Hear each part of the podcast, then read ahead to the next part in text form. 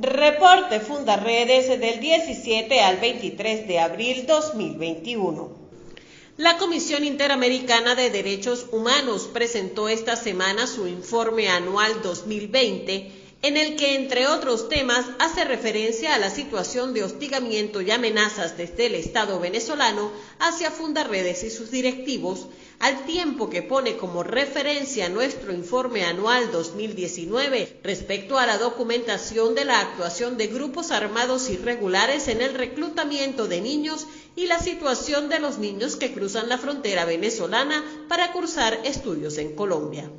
Fundaredes presentó su boletín número 31 en el que revela el papel que juegan los grupos armados irregulares en la proliferación de pistas clandestinas para el narcotráfico y el tráfico ilegal de oro y otros minerales preciosos, así como el impacto que esto tiene sobre las poblaciones fronterizas venezolanas.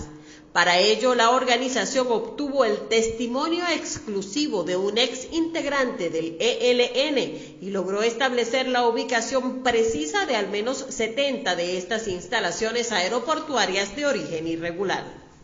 Fundaredes ha venido siguiendo muy de cerca el conflicto armado en Apure, que cumple ya un mes y deja como saldo ocho militares y un guerrillero fallecidos, un número indeterminado de heridos, más de 30 civiles detenidos y procesados como militares y cerca de 7.000 desplazados. En este contexto, mediante varios videos, representantes de las facciones guerrilleras en conflicto se han manifestado esta semana. Las disidencias de alias Gentil Duarte hablaron de una supuesta traición por parte de Iván Márquez, hoy líder de las disidencias Segunda Marquetalia, y señalaron a ese grupo de financiar a algunos oficiales de la Guardia Venezolana. Por otra parte, Márquez también divulgó un video en el que se refiere a Colombia y Venezuela como naciones hermanas y habla de los recientes enfrentamientos entre tropas del país vecino y grupos irregulares colombianos. Sobre estos hechos, ni el Ministerio de Defensa ni la Fuerza Armada Nacional Bolivariana se han pronunciado. Más de 700 organizaciones rechazaron la nueva providencia administrativa que acusa a las ONG de incurrir en delitos como el terrorismo y que faculta al Estado venezolano para vigilar las actas constitutivas y de asambleas, miembros y personal, lista de donantes, así como los movimientos financieros de las ONG.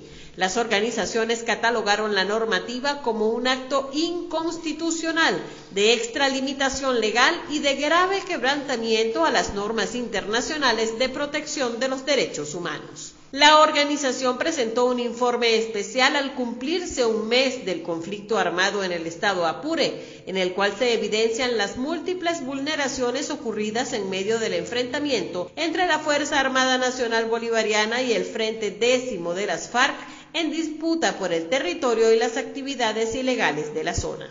En Apure, directivos y activistas de Fundaredes se apersonaron en los refugios donde permanecen miles de venezolanos, así como reuniones con ONG aliadas y autoridades locales para recoger de primera mano los testimonios de las víctimas del conflicto armado.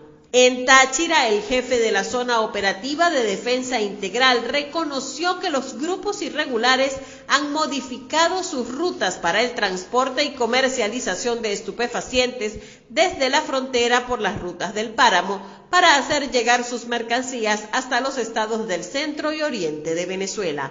Operativos recientes permitieron la incautación de más de 100 kilos de presunta cocaína. También en esta entidad un abuelo y sus dos nietos se ahogaron en las aguas del río Táchira al intentar cruzar por las trochas de la frontera para comprar alimentos de la canasta básica en Colombia. Autoridades indicaron que pese a los controles que se vienen realizando por las distintas trochas de la línea fronteriza, diariamente ingresan cientos de migrantes, aprovechando el gran número de pasos irregulares que tiene la frontera entre Táchira y norte de Santander. En Amazonas, autoridades colombianas retuvieron 11.6 kilos de oro procedente de Venezuela. El cargamento había sido embarcado en un vuelo que partiría desde el aeropuerto de Inírida hacia la ciudad de Bogotá. Según el periodista Bram Ebus, El puerto de Inírida, Colombia, que queda cerca de la frontera con Venezuela, es conocido como un punto de tránsito de oro extraído en el Parque Nacional Yapacana, en el estado Amazonas. En reiteradas ocasiones, Fundarredes ha denunciado que en el Parque Nacional Yapacana funcionan cientos de minas ilegales bajo el control de grupos armados irregulares.